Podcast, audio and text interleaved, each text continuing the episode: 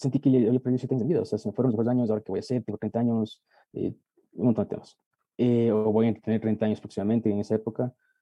Y después me sentía súper solo, me sentía, al mismo tiempo quería estar solo, pero también me había dejado mi novia y también, o sea, todo, todo estaba junto, construido sobre esa base, ¿me explico? Y tengo profesión, sigo atrapado en mi casa, no tengo plata, no tengo el este, que dejé mis sueños, o sea, he desperdiciado mis sueños. No he podido cumplir ni uno solo de mis sueños.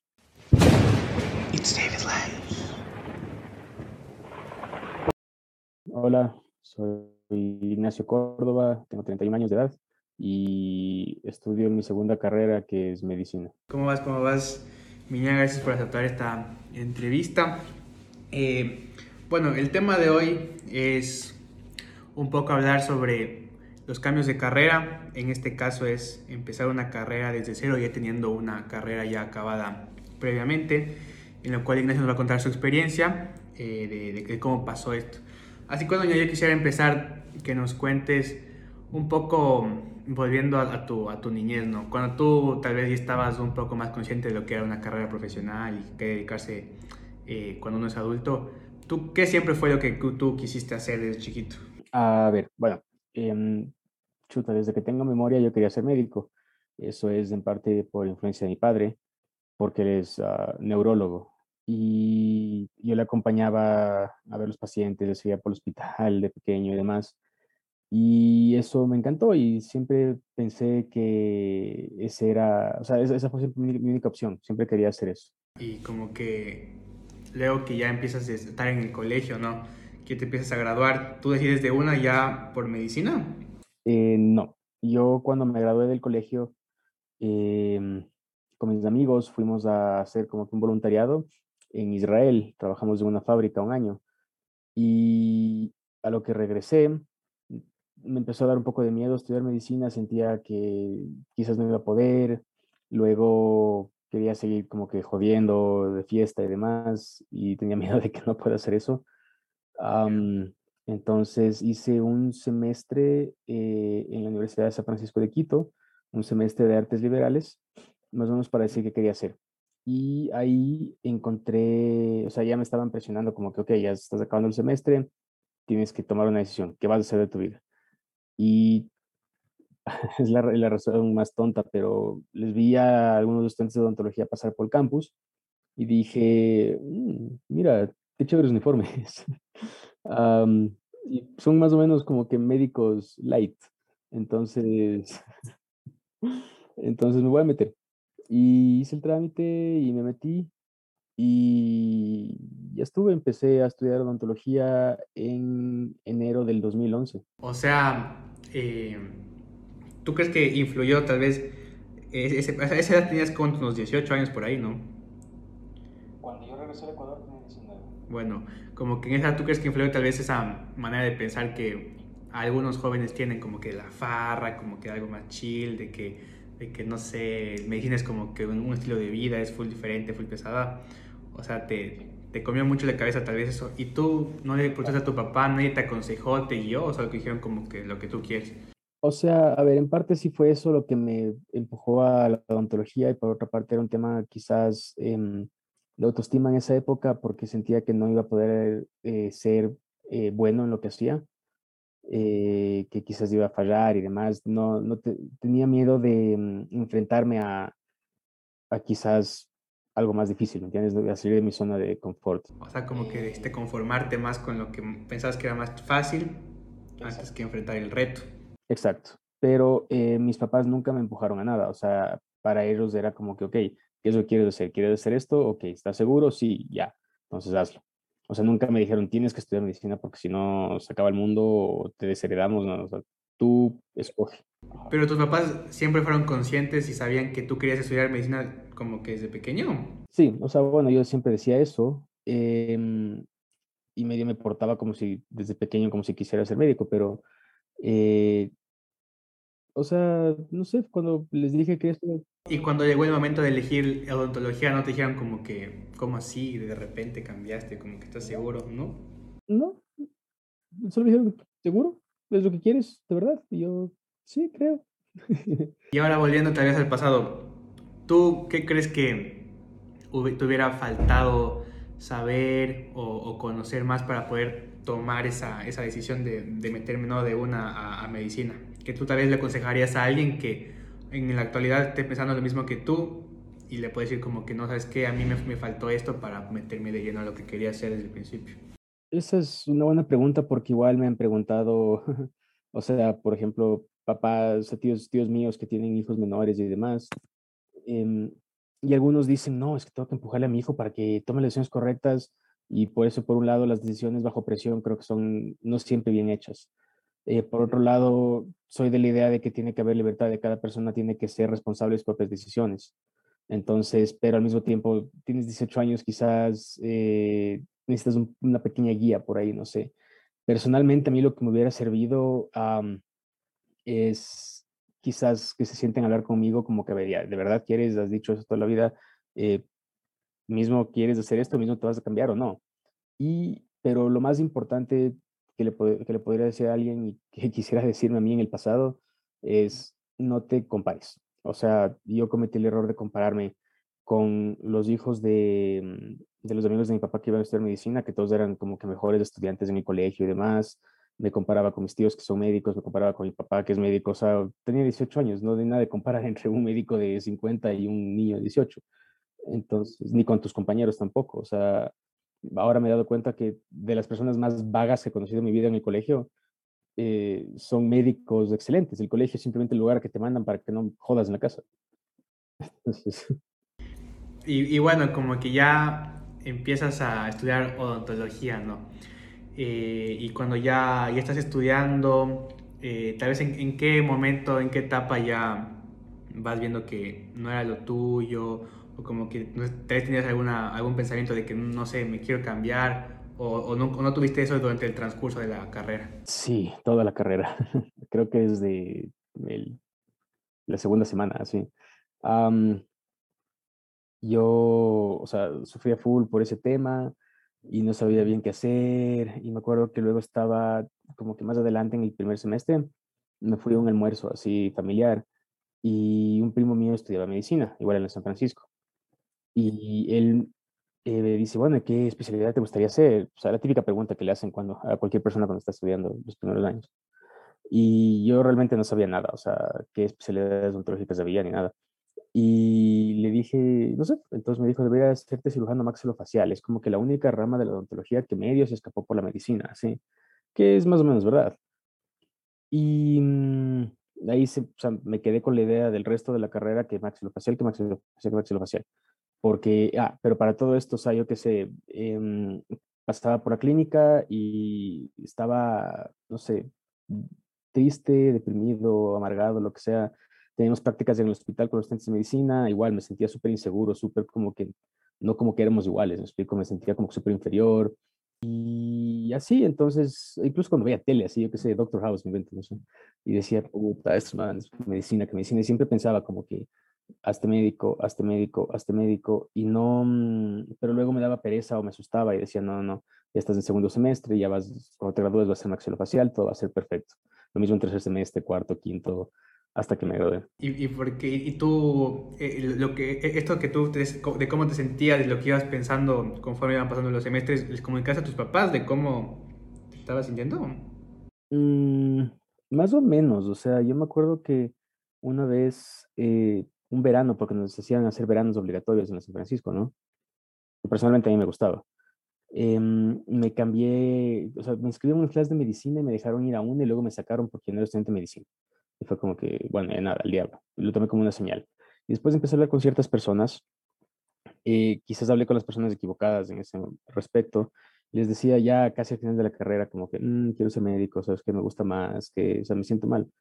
Y me decían, no, pero ¿cómo? Que tienes que ir a trabajar, que tienes que producir, que tienes que ya hacer tu vida, etcétera. Entonces, tal vez es que estas personas eh, me hubieran dicho, chuta, dale, entonces eh, hubiera tomado otra decisión y me hubiera cambiado del todo. Apelé con las personas correctas más adelante en la vida, pero eso es otra historia. Pero, pero o sea, a, tus papás no, nunca le como que, ¿saben qué? Siento que esto no es lo mío, me quisiera cambiar de carrera. No, no, no sabía cómo decirles. ¿Tenías tal vez ese miedo de qué te iban a decir, el qué dirán? ¿Pasaba mucho por tu cabeza? Y, durante toda esta etapa hubo, hubo periodos en los que tal vez, no sé, pasaste por, por full depresión, como que afectó esto mucho a tu salud mental, a cómo te desenvolvías con los demás. O seguías tú siendo el Ignacio normal frente al resto, pero cuando estabas en tu casa volvías y te mataba en la cabeza esta idea. Me agarraba ratos de épocas, pero era manejable. Eh, pero nada como más adelante, después de que me gradué. Ahí sí fue muy, muy fuerte esa depresión, porque hice la rural, no sé si es que soy en Argentina. Entonces, eh, a mí la plaza que me sortearon fue en la frontera con Colombia, en la selva, que se llama Puerto Carmen de Putumayo. Es literalmente, o sea, el pueblito, el río Putumayo y Colombia. Entonces, eso es una zona tomada por los FARC y demás. Pero bueno, en fin, y como había tan poco personal, como odontólogo me tocaba también como que hacer de, licenciado, de enfermero, eh, de médico, que la ambulancia cuatro horas a atender un parto, que el este, que el otro al hospital, o sea, ya te de imaginar. Y no te juro, o sea, yo le pongo como un, o sea, en la rural sientes como que estás secuestrado por el gobierno y para mí fue como un, un síndrome de Estocolmo porque eh, yo detestaba salir a Quito, o sea, yo tenía, yo trabajaba 18 días seguidos, tenía 12 libres y detestaba salir de mi plaza porque me sentía súper mal y por lo menos en la rural podía hacer lo que me gustaba. Entonces odiaba estar en mis días libres, odiaba estar porque pasaba pensando y demás. En la rural también era, en la plaza estaba súper triste, pero por lo menos hacía cosas, ¿me explico? Y mientras más se ¿Mm? O sea, cuando, cuando, tú estabas en Quito, te, te sentías triste por, por, este hecho de que ya, ya, ya estoy graduado y como que sigo sin sentir que esto es lo mío ajá, ¿y qué voy a hacer? Y puta, o sea, ya tengo, en esa época tenía 28 años y ¿qué, qué hago? ¿A dónde me voy? Y, se acabó mi vida, desperdicié toda una carrera, desperdicié mis 20 años. Y me agarró full depresión y yo no soy mucho de hablar de mis, de mis sentimientos y yo en esa época tenía una novia. Y ella me decía, pero habla conmigo, please, dime. Y yo me cerraba y me cerraba más. Iba la, de vuelta a la plaza y lo único que hacía, además de atender pacientes, era beber. Y regresaba a Quito, igual seguía bebiendo. Em, y así pasé un año. pero hacía mi trabajo igual, o sea, eh, a los pacientes, estaba súper contento. Y me acuerdo que un día, ya casi al final, porque ya estaba entrando en crisis de la depresión, eh, se estaba yendo por el caño mi vida, le dije a mi papá como que, ¿sabes qué? O sea, vamos a comer. Me senté con él a comer. Y le dije, esto me está pasando, eh, quiero, quiero cambiarme quiero, quiero otra carrera, quiero ser médico. Y ahí me di cuenta que debo haber hablado con él, con todas las personas con las que hablé antes, porque eh, las opiniones de las demás personas no tienen importancia, ¿me explico? Total, él, era el que me iba a apoyar. Y me dijo, ¿estás seguro que es lo que quieres? Y, le dije, sí, o sea, realmente siento que algo anda mal, que algo me falta y, y creo que esto es lo que necesito. Y me dijo, pero si empiezas, acabas. Y si es que me sales de aquí a 20 años con que quieres otra carrera, te estampo contra la pared. O sea, pero su reacción fue, fue el, fue genuina, o sea, te apoyó desde el principio, no es que te dijo, ¿qué? ¿Por qué? Te dijo, de una, te apoyo, ¿estás seguro? No, nada. Para, para todo eso ya ellos creo que sabían que algo andaba mal porque yo estaba demasiado deprimido, demasiado, o sea, estaba muy, muy mal. Y después cuando acabé la rural, em, es el típico cliché que dicen que te agarra depresión post-rural. Eh, porque no tienes trabajo, ya no, o sea, estás, vas a la casa a dormir hasta que consigues algo.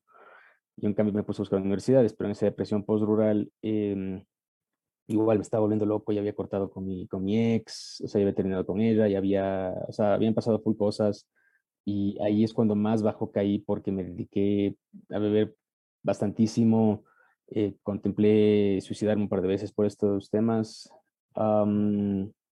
¿Qué más? Eh, o sea, ahí estuvo muy fuerte y nada, y mientras buscaba las universidades y demás. Eso estaba agosto 2019.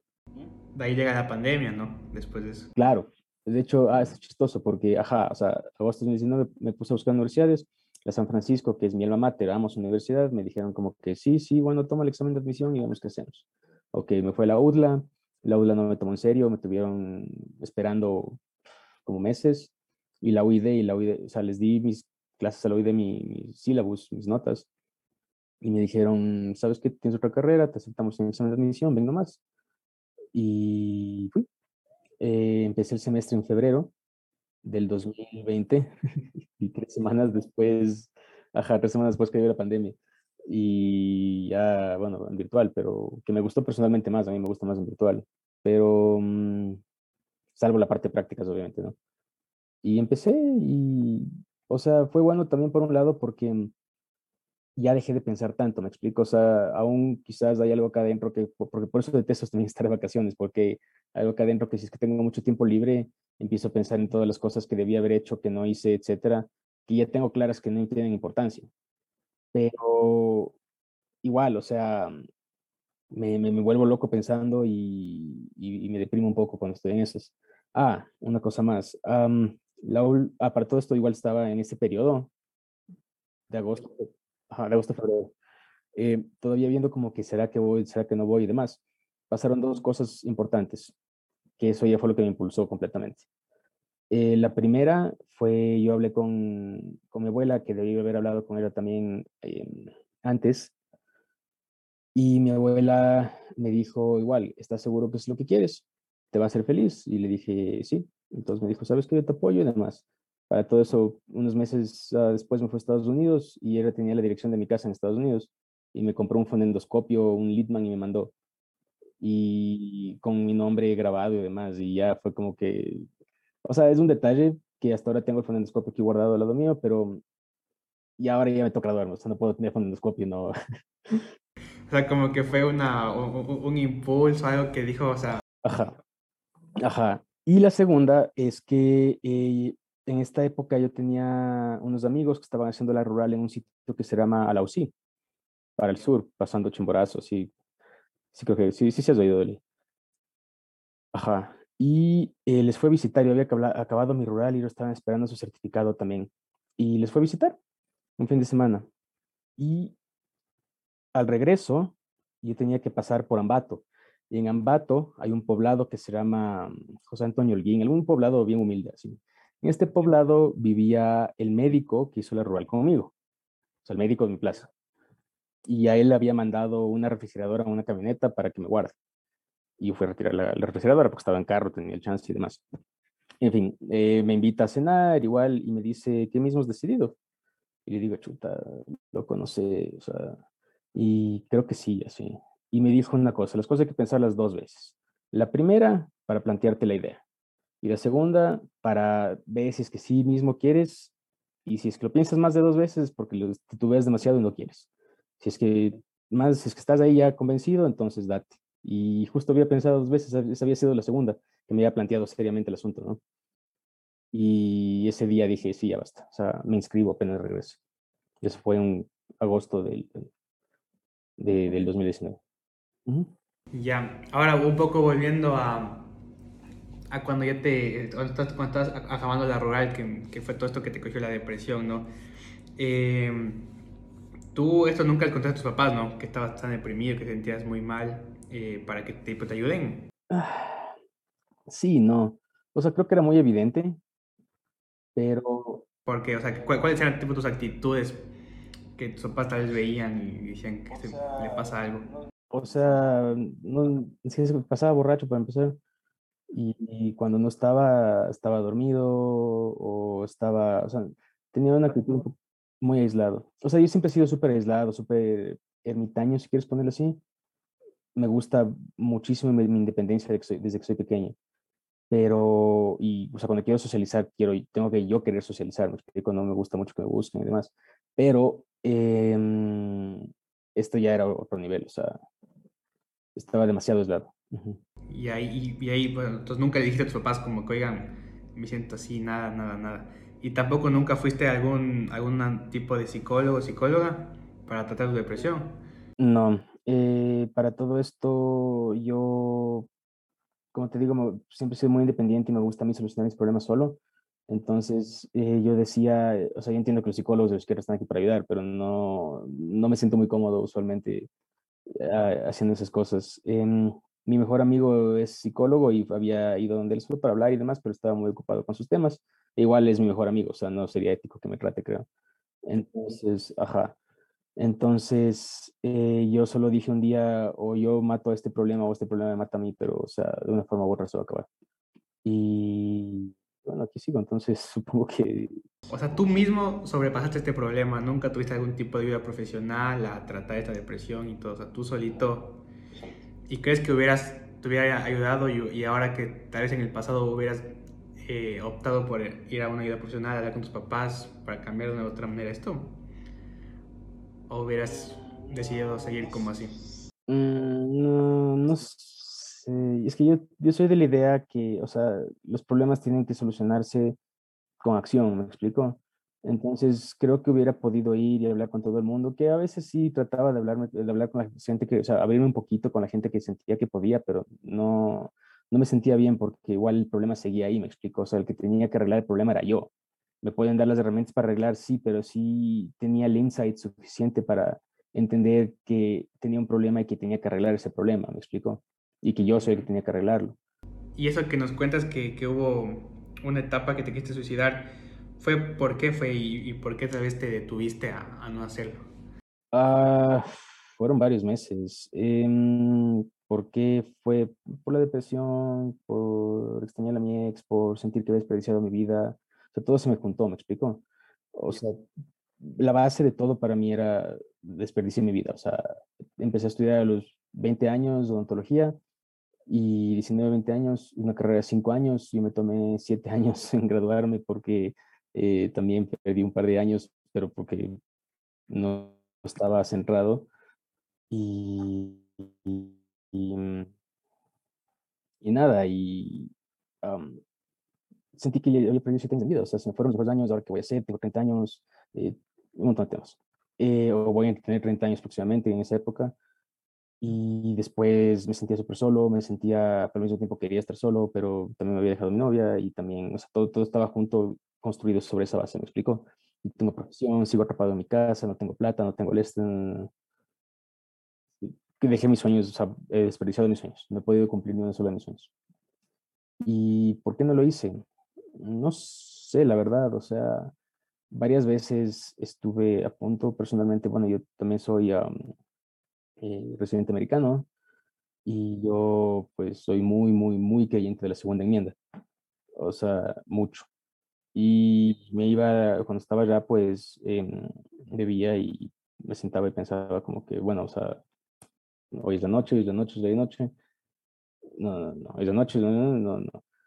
Y no sé qué pasó, un día dije como que, mm, quizás no, o sea, eh, o sea, literalmente, en, o sea, en, mi soledad lo pensaba y luego decía no la siguiente noche. Y un día solo dije, no, ya basta, o sea, tengo que hacer algo al respecto. como dije, o yo le gano a esto o esto me gana a mí, pero de una forma u otra se va a acabar y me gusta, me, gusta ganar. Entonces. ¿Y tú cuáles crees que fueron esos pilares fundamentales que te, que te ayudaron a salir tú solito? Porque tú solito saliste de todo esto sin ayuda profesional, que tal vez eso puede ayudar a alguien que esté pasando por, por algo similar como tú? Por un lado, creería que fue mi padre. A mis padres, ajá, mis padres, pero mayormente mi papá. ¿Pensabas en ellos tal vez? O sea, no en, tanto en el sentido de que, ay, me van a extrañar o eso, sino más en el sentido de que, o sea, no es lo que quisieran, no es como me han criado, ¿me explico? O sea, ajá. Al mismo tiempo, eh, mi abuela también fue un pilar excepcional cuando estuvo en vida y ella me apoyó bastante. puede ser mis amigos quizás, a pesar de que me aislé mucho de ellos en esa época, o sea, yo estaba completamente solo. Y no sé, o sea, yo siempre decía como que, em, o sea, me trataba de mantener súper arraigado a quien yo era antes porque no me reconocía a mí mismo, tenía como una sentía una, una despersonalización, una desrealización absoluta. Y no, se trataba de, realmente de agarrarme de lo que era antes de la rural y, y por lo menos de esa actitud que tenía y, alegría y, y, carácter que tenía. Porque yo regresé muy diferente y no me reconocía. Y no, no veía el mundo igual. Y en cierto aspecto, no, pues así cambié bastante en, ese, en esa época. O sea, no soy la misma persona que yo era hace cinco años. Pero igual quería agarrarme de lo, de lo bueno que había sacado, de lo bueno que, era yo en esa época, ¿me entiendes? Y tomar eso bueno y tomar eso malo y hacerlo mejor con lo que tienes, ¿me explico? Y esa fue mi, mi idea. Entonces, ajá. Eh, luego que ya entras a, a medicina y todo, eh, te, te, va bien, o sea, como que ya ves que te, que te empieza a gustar, ya ves que ya sí es lo tuyo, porque claro, una vez tipo a mí, que me, que me pasó, ¿no? Como yo tenía una idea totalmente de lo que era médico y al momento de estudiar como que esa idea como que se desvaneció. Tuviste que si era lo tuyo, eh, te, te, sentías ya feliz, ya no, no, tanto como al principio en odontología. Sí, bueno, yo tengo un problema que soy muy impaciente. Entonces, incluso hoy en día es como que ya chuta, vamos, ya quiero graduarme, ya quiero hacer esto, ya quiero llegar a esto. O sea, pero bueno, toca igual dar un paso para atrás, esperar y demás, pero o sea, disfrutar el camino. lo estoy disfrutando. Sería más chévere si tuviera 20 años en el sentido de que no tuviera tanto apuro, pero al mismo tiempo también voy a mi ritmo, ¿no? Es muy cansado. No creo que se asemeja a nada que he hecho nunca antes en mi vida. Eh, vivo agotado. Eh, he tenido la suerte de que mm, he tenido, he logrado hacer un grupo fantástico de amigos eh, que creo que nunca he tenido en mi vida, o sea, así de cercanos. Eh, por otro lado, bueno, eh, restablecí, o sea, sí, supongo que sería restablecer, restablecí mis antiguas relaciones, o sea, con mis amigos cercanos, por lo menos, o sea, mis amigos del colegio, que éramos, ahora estamos, somos un grupo de tres, perfecto, eh, mejor que nunca esa, esa, amistad, igual que cuando éramos más jóvenes, eh, con mis amigos de la universidad igual, o sea, si bien, o sea, ¿me entiendes? Traté de, de, revivir esas relaciones, cosechar esas cosas, volver a lo que era antes. No, o sea, no volver, volver a lo que era antes, pero tomar lo bueno de eso y, y hacer algo nuevo, similar a lo que era antes. Pero sabiendo que no va a ser lo mismo, obviamente, es otra etapa de la vida. Claro, o sea, para ti influye mucho, tipo, tener 31 años y, y, recién saber que te faltan como 4 años para graduarte de médico. Influye mucho la edad. Sí, o sea, a veces me choca y, me, como que es como que chuta, qué pena, qué bajón, así como que, eh, porque no es igual, ¿me entiendes? O sea, ya pasé por lo que mis amigos están pasando, o sea, mis compañeros, pero lo estoy pasando de nuevo, supongo que es chévere porque no todo el mundo tiene la oportunidad de repetir esas experiencias eh, con un estado, claro, no, y con un estado de madurez y de conocimiento un poco diferente, ¿me entiendes? Sea, si hubiera sido como soy ahora a los 20 años, puta, hubiera arrasado con la vida, o sea, lo bien. Entonces, luego que ya entras al, que estás cursando, ¿no? Y, bueno, me, me, cuentas que te jalas una, una materia. ¿Eso tal vez influyó en ti, en, no sé, en pensar como que, chucha, como que tal vez pensé que esta, como que me iba a ir bien y como que ahora, no sé, como que, porque para mucha gente cuando se jala una materia es como que lo peor, porque dice, ay, pierdo más tiempo, pierdo más tiempo y para ti que el tiempo influye mucho, tal vez de una u otra manera te bajoneó, como que dijiste, bueno, esto tal vez ya lo pasé antes como en odontología que te habías jalado y como que ya sé cómo solucionarlo. Si tu, tu papá tal vez te dijo algo o no. Oh, no, no me dijeron nada. A mí me dolió, fue como que chuta, o sea, exacto, como tú has dicho, qué tontera, o sea, esto no debía pasar. o sea, hubo, fue una serie de, de cosas. Eh, la típica es culparle al profesor. Yo creo que el profesor en parte tuvo culpa, pero no toda. O sea, em, cuando yo le pedí mis calificaciones, por ejemplo, para más de una unidad donde estaba parado, el man me dijo que no podía darme mis calificaciones. Eso me parecería inaceptable. Eh, al final, el examen final también fueron unas preguntas bien especiales que no estaba en el libro y supuestamente la política de la universidad es que lo que, va, lo que está en el libro va al examen. Eh, al mismo tiempo, ciertos exámenes, eh, yo también reconozco que no me fue tan bien creo que si es que hubiera estudiado un poco más durante el, semestre, eh, no me hubiera perjudicado tanto que un examen de 30 preguntas haya tenido como 15 que no, de temas que no estaban en el libro, ¿me explico? O de términos que estaban en el libro.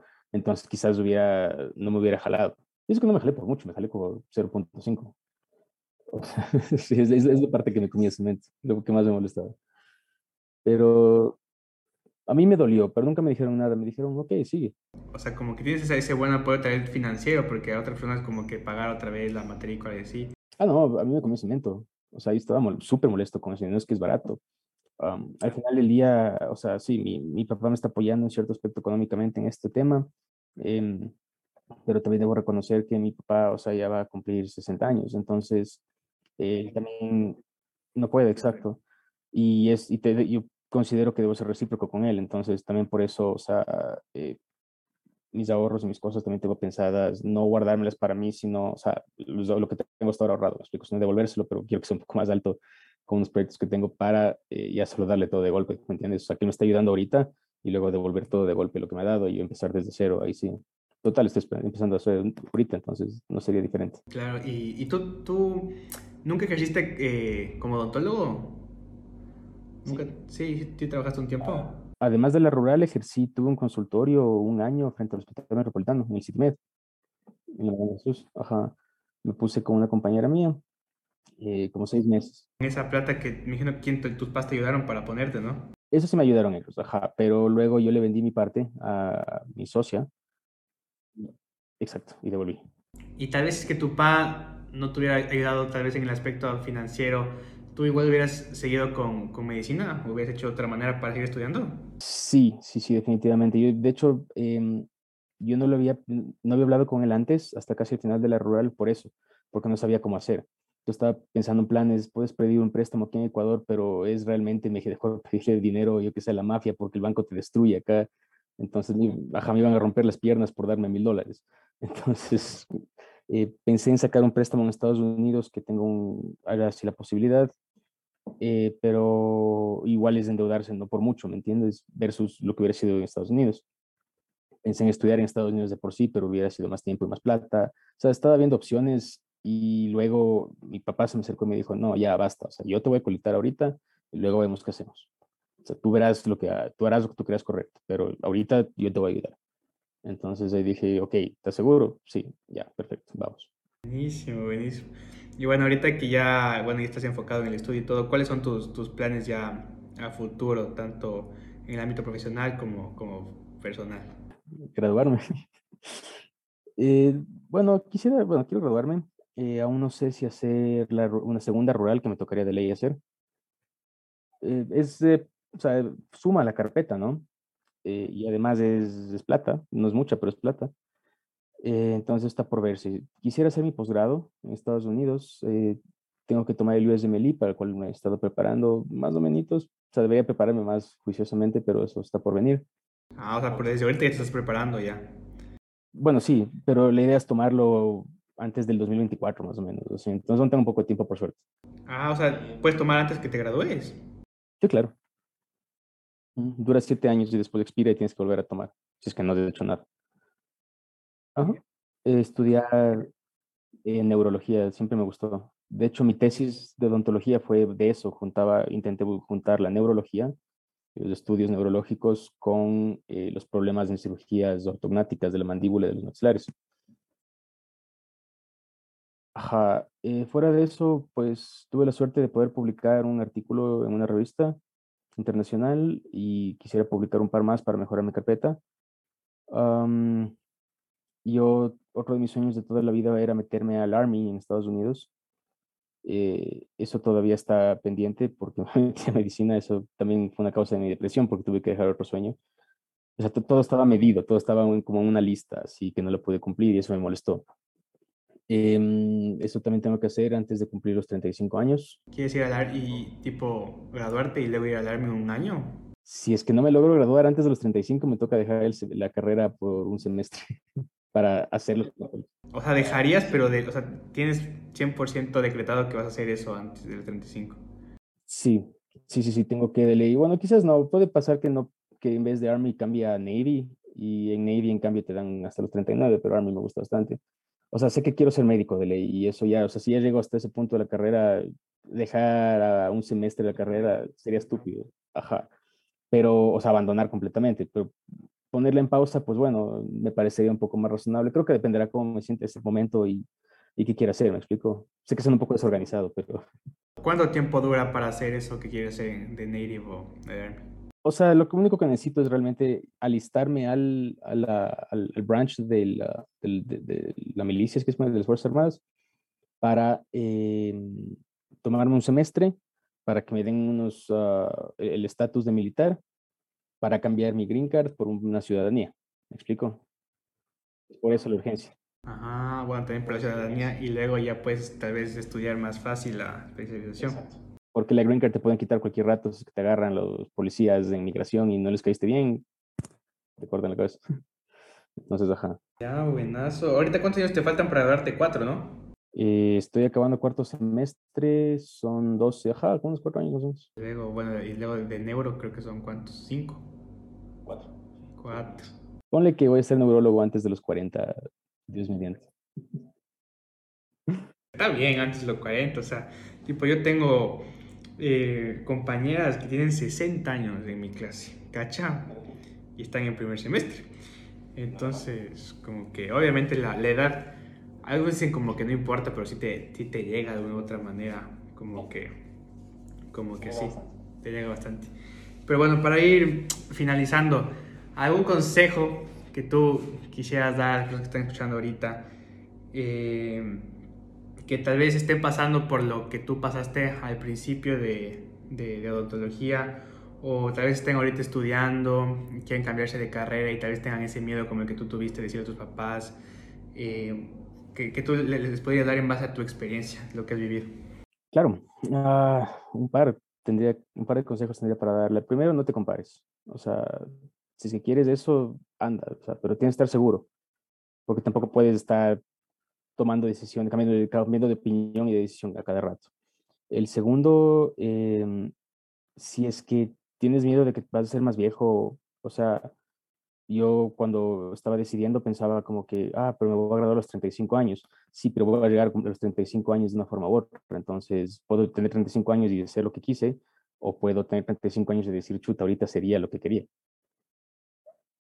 Y eso, creo, o sea, la vida es buena, yo prefiero vivirla realmente a mí con mis términos, como yo quiero, que como me digan cómo debo vivirla.